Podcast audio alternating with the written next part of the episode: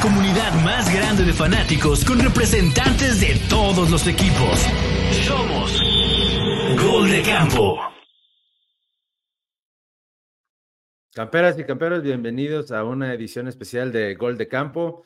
Eh, ya están definidos los partidos de la ronda divisional de los playoffs de la NFL. Y bueno, pues eh, vamos a repasar algunos eh, partidos, bueno, los partidos de, de, la ronda de Wild Card. pues bueno, para eso tenemos a un invitado especial. Miguel Gurwitz, ¿cómo estás?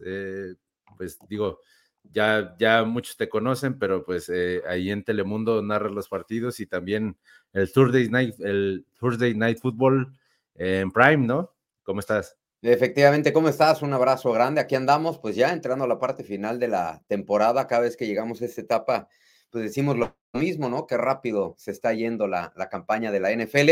Y bueno, ya finalmente aquí estamos este, cumpliendo en, el podcast. Yo, yo sé que me habías buscado desde hace tiempo, solo que andamos jalando de arriba para abajo, pero muy contento de, estar aquí. Sí, no, bienvenido. Muchas gracias por aceptar la invitación. Y bueno, vamos directo ya al, tema. Pues eh, ya está, como tú dices, ya está por terminar la, temporada, ya quedan pocos partidos. Eh, ¿Y cuáles son tus impresiones de esta temporada? Ha habido partidos muy, muy buenos, pero también unos muy malitos. Eh, recuerdo aquel aquel Raiders contra, contra los Vikings, ese 3-0, y también otras palizas ha habido, creo que muchas palizas también, como el 70-20 de, de los Dolphins contra los Broncos de Denver. Eh, ¿Qué te ha parecido esta temporada en general? Pues mira, me pareció una, me pareció una buena temporada, eh, triste por algunas circunstancias. Creo que ha sido una de las temporadas en la que más entusiasmo teníamos de ver a estos mariscales de campo, ¿no?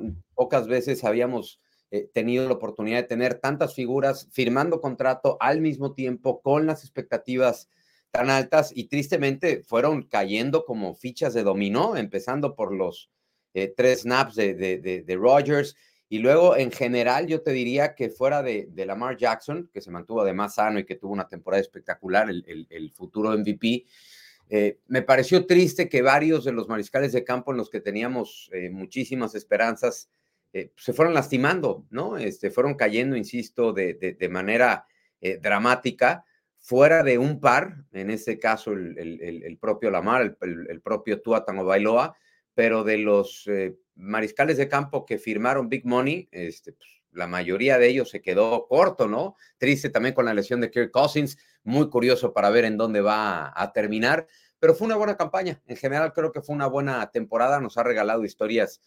sensacionales como la de los Texans, como la de Detroit, evidentemente, eh, como la historia de Jordan Love. Creo que hay, hay muchas cosas rescatables de esta temporada de, de NFL. No me mencionas a Jordan Love todavía, ya más adelante, pero bueno. Perdón, es innecesaria. para Sí, pero bueno, entonces, eh, para ti, ¿cuáles han sido, eh, pues digamos, equipos, los equipos sorpresa en la temporada? Y también ha habido, pues, algunos equipos que han decepcionado, ¿no? Eh, ¿Cuáles son, vamos empezando, cuáles son tus sorpresas en esta temporada? Pues mira, sorpresas creo que son dos particularmente. uno, Houston. Creo que los Texans entraban en esta campaña con la idea de reconstruir la franquicia, que fueron desbaratando de manera dramática el señor O'Brien.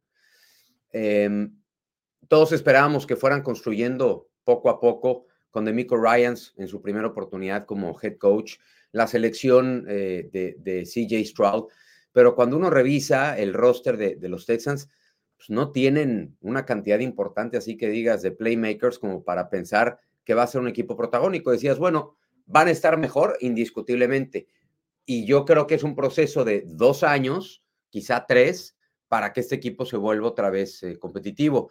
Y míralos, están en la ronda divisional, pasaron de ser el peor equipo en la conferencia americana a ganar la división, primera vez que sucede en la historia, primera vez que sucede en la historia, perdón, eh, con, con, Mariscal de Campo Nuevo y con eh, head coach novato. Entonces, creo que es una buena historia, la de los Texans. Otra, sin duda, y creo que la gente no le está dando el, el, crédito que, merece otra de las grandes historias de esta temporada es la de los Packers. O sea, la de los Packers diciendo, se fue eh, Aaron Rodgers, se le están yendo los playmakers, ¿no? Se, se, fueron varios de estos jugadores importantes de los, de los Packers y vamos a ver cómo le va a Jordan Love. Y resulta que el tipo superó en todo, no solamente a Rodgers, sino a Brett Favre en números. Eh, los calificó a la primera postemporada, cosa que no había hecho ninguno de estos dos, más allá de llevar los tres el mismo proceso, o bueno, los dos, en el caso de Rodgers y, y Jordan Love. Creo que esa es una de las grandes sorpresas. Para mí, esos dos equipos, particularmente, eh, creo que se llevan eh, la, nota positiva en cuanto a revelación, ¿no? No sé qué piensas tú.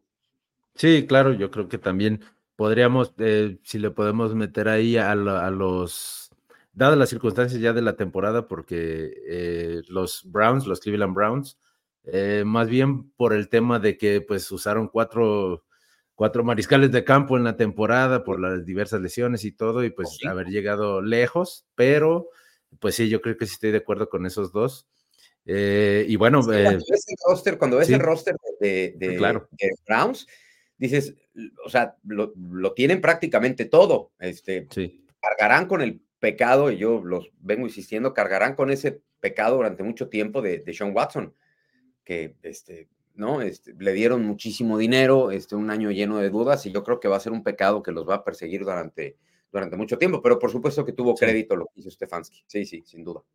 Sí, claro, y bueno, eh, decepciones, hablando de decepciones, algún equipo que, que aspiraba mucho y que, y que no llegó tan lejos. Mira, solo porque tienes al lado de, tu escudo de los Dallas Cowboys, tienes el de Boston.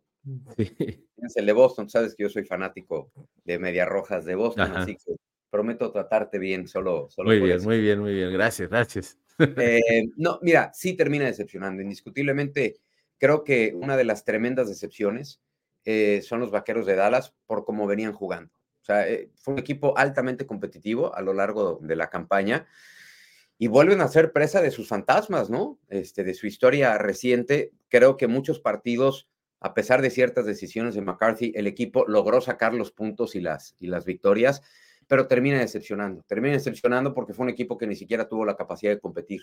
En la ronda de comodín de local, donde tenía la, la, racha, donde Dak Prescott estaba destinado finalmente a dar ese paso que esperaban eh, todos en, la franquicia, entonces termina siendo una desilusión gigantesca, gigantesca. No te podría decir que eh, los gigantes de Nueva York son una decepción, porque quizás ciertos eh, Hubo falsas esperanzas con este equipo. Le dieron mucho dinero a Daniel Jones. Yo no le veía capacidades a este equipo como para poder, más allá de cómo hayan cerrado la temporada anterior, y decía, ¿en dónde le están viendo a Nueva York estos eh, alcances como para convertirse en un equipo importante? Si lo veías en los Jets, decías, ok, ¿no? O sea, de los dos lados del balón, pero con los Giants no, no lo podemos tomar como decepción porque yo sí esperaba algo así de los, de los gigantes. Eh, te diría la número uno, la decepción número uno. Eh, Dallas. Y a mí sí me terminó decepcionando también muchísimo lo que hicieron los Chargers.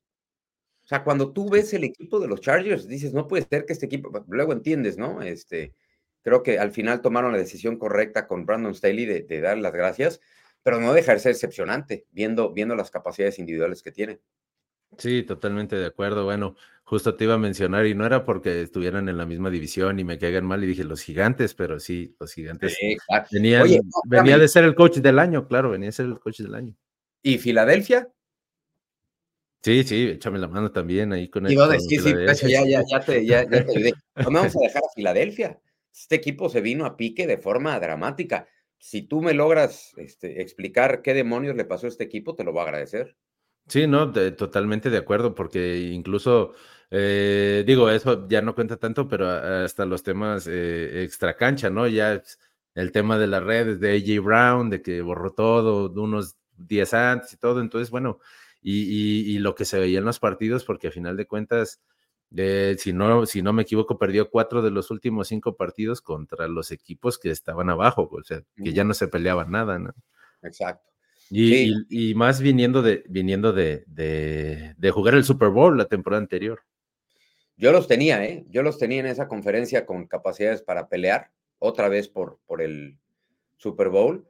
Se derrumbaron de forma este, grotesca. O sea, fue grotesco cómo se cayó este equipo de, de Filadelfia. Entonces, así que ya más o menos ahí tienes a tus decepciones. Número uno, em, mira, te voy a ayudar Voy a poner a uno como Filadelfia, dos como Dallas y tres los Chargers.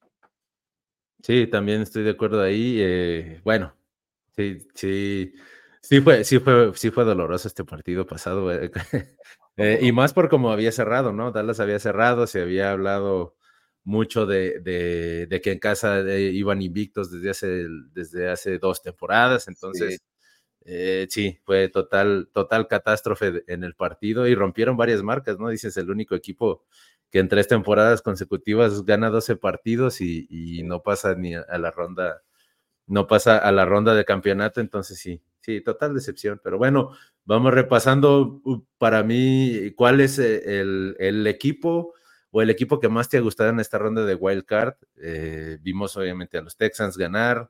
Eh, los Lions ganándole a los Rams, que creo que ese, ese fue el único partido cerrado en, de los seis. Y, bueno, pues el, tema de los Bucks, ¿no? Que para mí podría ser una sorpresa, pero como venía, como venía jugando las Águilas, eh, se podría haber esperado, ¿no? Sí, sí, la verdad, a mí me encantó lo que hizo, lo que hizo Houston. Eh, porque asumen este reto y, no enfrentan el partido con esta, eh, de pronto, mentalidad de decir, bueno, no tenemos nada que perder. No, o sea, lo afrontaron, oye, tenemos mucho que ganar, o sea, son, son dos visiones completamente diferentes, eh, más allá de que enfrentaron la defensiva número uno de la NFL de local. O sea, la, gente como que no, no, no le puso mucha atención a ese dato. Eh, los Browns fueron el mejor equipo, fueron la mejor defensiva, pero gracias a lo hecho en casa fuera de casa fueron un auténtico desastre, o sea, no jugaron bien eh, a la defensiva estos Browns, en general no jugaron bien de, visita y de hecho este, estaban eh, colocados como con altos signos de interrogación cuando salían de, Cleveland y se confirmó con, con, Houston. Me encantó la capacidad, sobre todo mental, de, CJ Stroud. Tú lo ves eh, en la bolsa de protección, no se desespera, no toma malas decisiones, es paciente, cuando tiene que salir sale, cuando tiene que correr lo hace, no es, y mira, ya nos vamos a meter otro tema, pero no es un mariscal de campo tipo, em, qué sé yo, Caleb Williams, ¿no? Eh, lo ves tantito en la bolsa de protección y empieza a dar la vuelta, y empieza a correr y empieza a buscar cómo este, eh, inventar. CJ Stroud se, se, apega, tiene las lecturas correctas de lo que quiere, quiere hacer. La primera no, la segunda va con el check down, ve algún movimiento interesante, va profundo. El, el, el tema de la madurez mental este, de, CJ Stroud es asombroso. Sí, yo creo que, porque digo, eh, cuando llega un, un quarterback novato en, este tema no se ve, como tú dices, la madurez. Eh, eh, y si vemos ahorita los que son superestrellas, ejemplo, Patrick Mahomes o pues tuvo un proceso de ser suplente de otro quarterback, ¿no? Entonces él pues él de su primera temporada, de hacer lo que está haciendo, la verdad es que es impresionante, ¿no? Impresionante. Y bueno, antes, antes ya de, pasar a la, ronda de, divisional, pues te quiero preguntar otra vez sobre los Cowboys. ¿Mike McCarthy se queda o se va? Yo creo que se va a ir. Yo creo que se va a ir. Eh, porque, ¿sabes qué? Yo repito, hubo varias decisiones. No voy a decir que ganaron de casualidad para nada pero fueron, varias decisiones muy puntuales de Mike, McCarthy que decías, ¿qué está haciendo? El manejo del reloj, la toma de decisiones de, último minuto. Eh, y al final la exigencia de los Cowboys, pues sigue siendo la misma. O sea, ¿de qué sirve que ganes 12 partidos de manera consecutiva en tres temporadas si no logras aspirar a, a las etapas importantes en playoffs? Déjame trasladarle un poquito a los Delfines de Miami. ¿No? La gente dice, ¿hubo un progreso? Sí. Ah, que ya tenemos temporadas ganadoras cuatro consecutivas. Sí, perfecto. Que ya se calificó a los playoffs dos de manera consecutiva. Sí, perfecto. Pero sigue sin ganar un partido de playoff.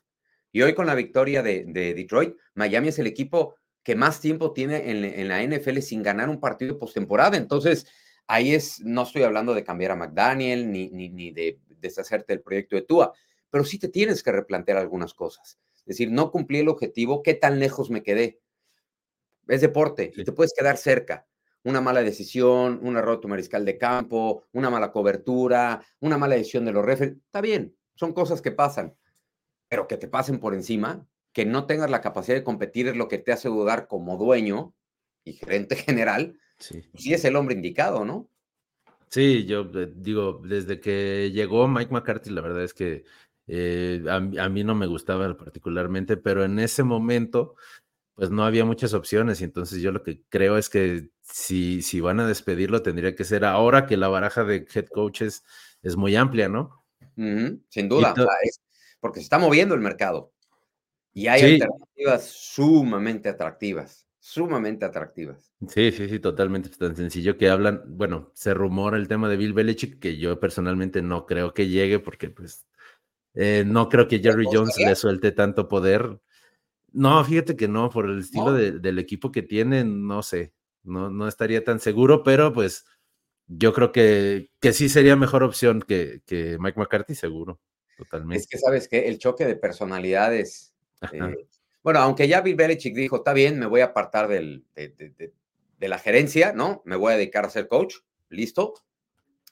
Igual creo que son dos personalidades que luego uno nunca sabe, ¿no? Cuando dos personalidades así se, se juntan, pues, termina. Se están juntando dos eh, fenómenos, ¿no? Este, uno en la parte operativa, este, como, como Jerry Jones, y bueno, y Bill Belichick. Entonces, luego las combinaciones resultan narrativas. ¿Quién te gustaría para Dallas? Fíjate que ahorita, eh, digo, por el tema de, de los que están disponibles, que yo entiendo que es posible que, no salga de Seattle, de la organización me refiero, Pete Carroll siempre me gustó como, como head coach.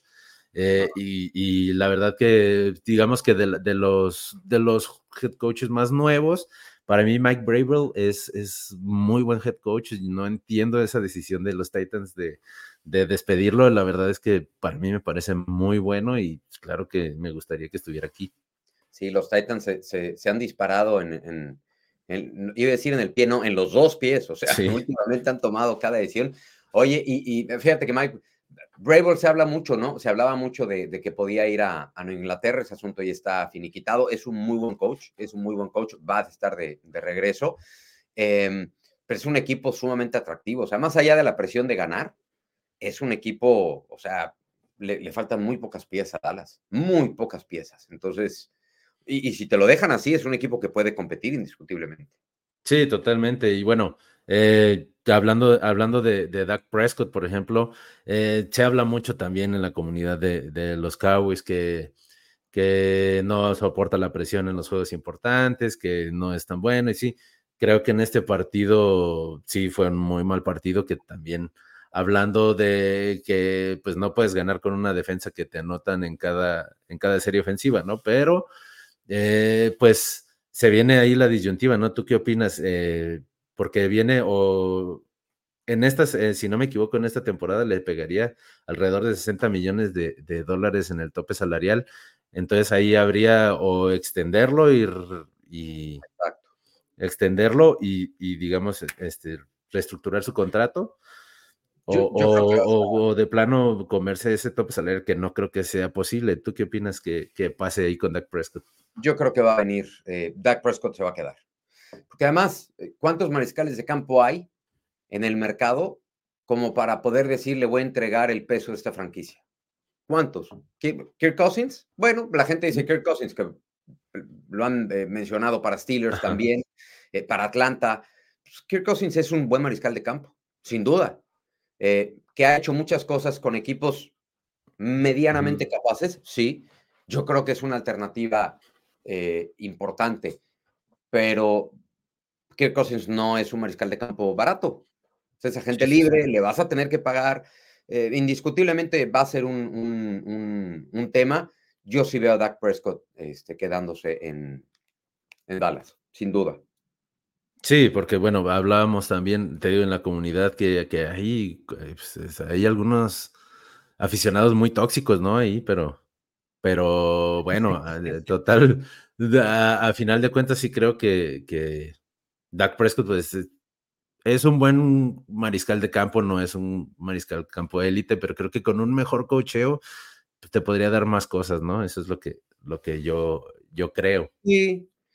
Ahora, de cómo venía, de cómo jugó la temporada, imagínate, hubiera cerrado, se está hablando de un contrato otra vez al nivel de estos de 260 y que bueno, luego estos son Sí. Cuando, cuando tú ves un contrato, la gente dice 300 millones. Lo que vale de un contrato es el dinero garantizado. Sí. O sea, no hay más. pero a Dak Prescott seguramente le, le, va a tocar este, una, una renovación importante.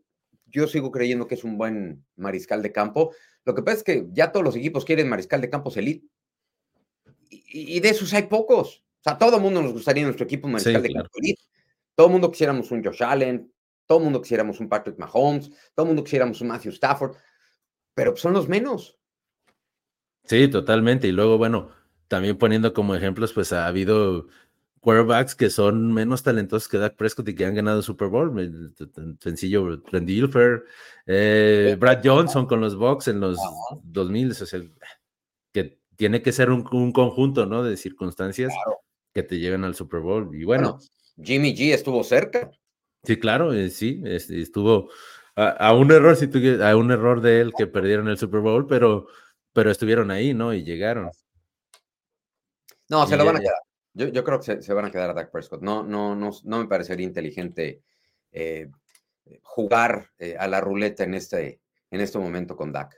Sí, de acuerdo. Y bueno, pasando ahora sí a la ronda divisional. Eh, ya tienes a tus favoritos, digamos, Ravens contra Texans. el partido está, creo que, más parejo de lo que se pensaría, pero sí creo que una que los Ravens venían cerrando muy bien, ¿no? Sí, los Ravens, yo los tengo para ganar el Super Bowl, entonces me tengo que ir este, con, con los Ravens. Em, llega un momento en que, y el deporte es raro, ¿no? Por eso es tan, tan especial. Que esta inercia positiva, ya yo lo que creo es que ya para ganar estas rondas tan importantes necesitas gente que te marque la diferencia. Y lo y vuelvo a insistir, o sea, ¿cuántos jugadores destacadísimos tiene Houston? ¿No? O sea, Nico Collins es un muy buen receptor, fue una muy buena alternativa. A la defensiva también creo que tiene, tiene, un par este equipo de, Houston, pero no, no, no estoy diciendo que va a ser un partido fácil para Baltimore, pero cuando uno ve a los Ravens, hijo, tiene una cantidad de playmakers, es un equipo establecido, una filosofía fija, eh, me tengo que quedar obviamente con, con los Ravens. Sí, totalmente, yo creo que sí. También lo tengo para, para, para llegar al Super Bowl, sí. Yo creo que sí es el, equipo más, poderoso de la, de la americana. Eh, vamos al siguiente juego del sábado, los Packers eh, enfrentando a los 49ers. También creo que ahí hay, hay pues, mucha diferencia tomando en cuenta el, nivel que llegó a alcanzar San Francisco en la temporada regular, ¿no? Ahí está, es, es un juego de altísima presión, pero de altísima presión para San Francisco. San Francisco le apostó todo a la hora, con otra estrategia, pero hizo más o menos lo que hicieron los Rams. Dijeron, yo le apuesto todo al hoy, al Super Bowl de hoy. Luego veo qué hago con él. No puedo pensar en el futuro si no pienso en el presente. Y le salió. Luego llegó una temporada muy mala, la anterior para los Rams, y otra vez volvieron a calificar después de un buen cierre, que por cierto, Matthew Stafford jugó un partido espectacular, hizo tiros que si los hubiera hecho otro mariscal de campo, este, hubiera reventado las redes, pero para mí Matthew Stafford es un auténtico fenómeno. Em, San Francisco está obligadísimo y tiene evidentemente eh, mucho más posibilidades de, acceder a, eh, a, la final de, conferencia. Me tengo que quedar con, con, San Francisco.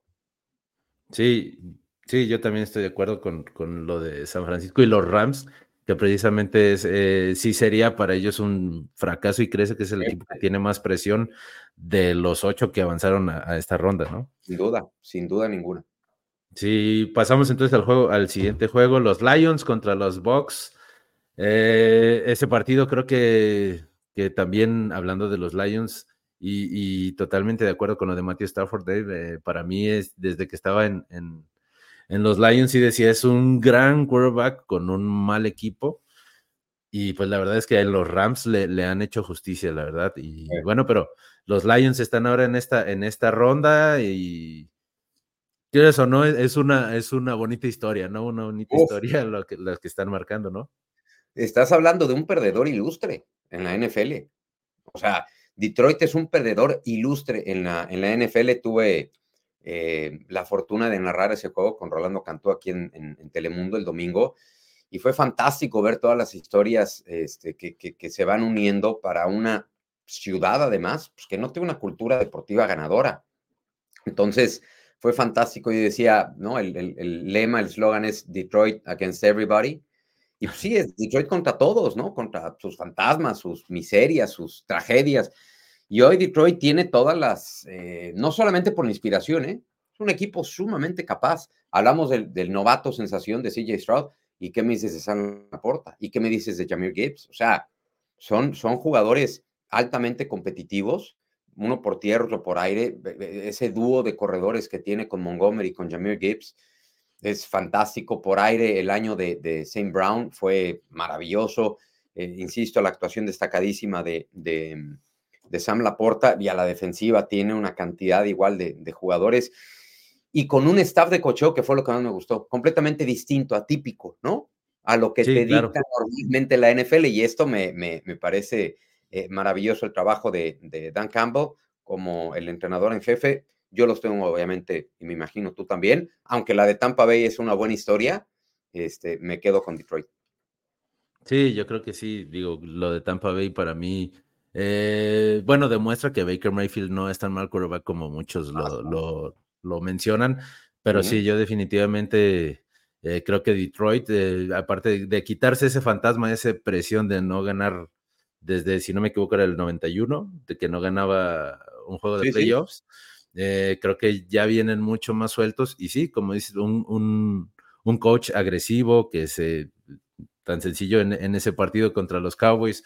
Ya no hablaremos de, de, esa última jugada de, de, de los, de los referees, pero, pero, pero es, es, alguien que pues juega a ganar y que también demostró en este partido de, no sé si estés de acuerdo en este partido contra los Rams, que también sabe jugar, no conservador, sino con el reloj, en esa última ah. serie ofensiva, eh, que normalmente los conoces por ser muy agresivos en ese, y ahí jugaron a terminarse el reloj y a ser inteligentes. Sí, pero hubo una jugada que refleja esto que tú dices de Detroit eh, y que pasó medio desapercibida. El pase de Jared Goff cuando consigue el primero y diez. Sí. La gente esperaba que el tipo lanzó lo que, todo lo que estaba en juego en ese, en ese pase. O sea, fue, fue, y esto te habla mucho de que no pierde la esencia y que tiene, empieza a tener esta combinación de cuando hay que hacer lo que hay que hacer, listo, pero nunca voy a renunciar a la posibilidad de, de ir por más. Entonces, sí, creo que eh, Detroit no solamente la inspiración, es un buen equipo. Sí, totalmente. Eh, y bueno, pasamos al último juego, eh, los Bills enfrentando a los Chiefs. Eh, ya se ven enfrentado en aquel partido, que gran partido de, la semana de la semana del año anterior, si no me si fue el, año anterior, que obligó a cambiar la regla del, tiempo extra en los playoffs. Eh, pero ahora circunstancias diferentes, ¿no? Creo que los Bills vienen en ascenso y siendo locales. ¿Tú cómo ves este partido, Bills contra Chiefs? Es el más atractivo, ¿no? Indiscutiblemente. Además, nos han regalado unos juegazos en playoffs estos dos, que siempre los ha ganado Kansas City. Eh, es la primera vez que Mahomes va a jugar de visitante. ¿Qué tanto le podemos dudar a Mahomes? Pues yo creo que nada. O sea, eh, que va a jugar en ese clima y que Kansas City no juegue en ese clima, también juega en ese clima. Eh, que lo único que experimentará de una manera distinta pues, es el apoyo del, local, ¿no? Porque Jaime pues, es un estadio pues, que también se, hace sentir, pero cuando tienes eh, a Andy Reid, a Patrick Mahomes, y mira esto, ¿eh? Yo le doy mucho crédito a lo que ha hecho Kansas City porque fuera de Mahomes, fuera de Kelsey, que no es poca cosa, Pacheco, que se convirtió en una revelación, dame un receptor superestrella de Kansas City. No hay, no hay, de hecho sí. Ese, eso es lo que, lo, lo que veníamos, bueno, veníamos hablando ahí con unos compañeros, pues a final de cuentas, eh, en, en, las ediciones anteriores, bueno, tenías a Tyreek Hill. bueno, eh, sin él. Sí, sí, sí, pero luego en el Super Bowl, tenías pues bien o mal, estaba Juju Smith-Schuster, o sea, un, un jugador que estaba un poco por encima del promedio y ahora no tienes y, pues eh, llegaste a donde estás, pues no es casualidad tampoco, ¿no? Yo creo que esa va a ser la diferencia. O sea, nadie duda de las capacidades y a la defensiva tampoco, ¿no? Este, mira qué raro. Eh, y hace mucho tiempo, eh, no, no tengo el dato exacto, pero tenía mucho tiempo que, bueno, por lo menos desde que está Mahomes en el equipo, es la primera vez que la defensiva termina top 3 en dos categorías. O sea, esto te decía lo que se recargaba este equipo sin ser deficiente a la, a la defensiva, pero pues era mayormente lo que podía hacer Mahomes y compañía. Hoy la defensiva ha respondido y, hoy, es una llamada, eh, es un reto importantísimo. Lo tengo muy parejo, ligeramente favorito a, Buffalo, pero conocemos la historia de Buffalo y cuando más grande es la oportunidad, cuando más cerca están, pues llegan también las tragedias este, a, eh, con los Bills. Entonces los tengo como favoritos, pero de manera, repito, este, muy pequeñita. Sí, yo también creo que si hay una oportunidad de que le ganen a, los Chiefs es, esta, ¿no? Eh, veremos, pues a ver, entonces, bueno, ya para finalizar, eh, ¿todavía no cambian tus predicciones de Super Bowl con los ocho que están? No, no, mira que le fallé a los Browns, le fallé a Filadelfia, Aquí, bueno, todo el mundo le falló a Dallas. todo el mundo le falló a Dallas. Pero está intacta mi combinación. O sea, mi combinación sigue siendo Baltimore-San Francisco. Ok, muy bien. Esperemos, este, esperemos que, se cumpla. Yo también, yo también la tengo. Eh, aunque sí me gustaría ver a, los Lions ahí. Eh, la verdad es que sería una gran historia, pero, pero bueno, ya, ya lo sabremos más adelante. Eh, ya nada más para finalizar, recuérdanos dónde te pueden encontrar en redes y todo. Miguel bajo Gurbitz en prácticamente todas las plataformas y aquí estamos felices de la vida trabajando en, en Telemundo y este, muy, muy entusiasmado de lo que viene con, con la NFL. Y, lo bueno es que, bueno, termina en, en, febrero y luego dos meses después ya viene el draft. En fin, nunca, nunca deja de haber noticias con, con la NFL y ojalá que ahora que venga el béisbol que lo dudo muchísimo, pero que nuestros Red Sox, los Red Sox levanten un poquito, que lo dudo, pero veremos. Sí, sí, yo también lo dudo, ya me estoy haciendo la idea de, de y digo, ya siento que soy yo, mira, Dallas, eh, Boston, los Nets. Eh, tienes ahí a Batman, nada más falta que Robin le ponga una Madrid a Batman y ya está. ya nada más falta, porque también, mira. oh, que la Dios mío, o sea, ya siento que soy yo y mis malas decisiones, ¿no? Pero bueno. no te preocupes, yo lo voy a San Antonio. bueno. San Antonio, entonces, bueno, pero ya tuve mis épocas de gloria, por lo menos. Sí, claro, totalmente. Ya, ya, ya está, ahora sí están en reconstrucción. Uf, y profunda. Sí, totalmente. Eh, muchas gracias, la verdad, muchas gracias por estar, por estar aquí con nosotros. Eh, esperemos que no sea la última vez y, pues ahí si, si tienes algún espacio ya pasando el Super Bowl para ya comentar todo lo que, lo que queda de, de, temporada, de, lo poco que queda de la temporada, pues eres bienvenido y, y, aquí ya sabes que es tu casa, ¿no? Feliz de la vida. Las veces que me invites aquí, aquí estaremos. Perfecto, muchas gracias. Y bueno, es todo. Eh, recuerden darle like al episodio. Eh, la NFL vive aquí y nos vemos en la siguiente emisión.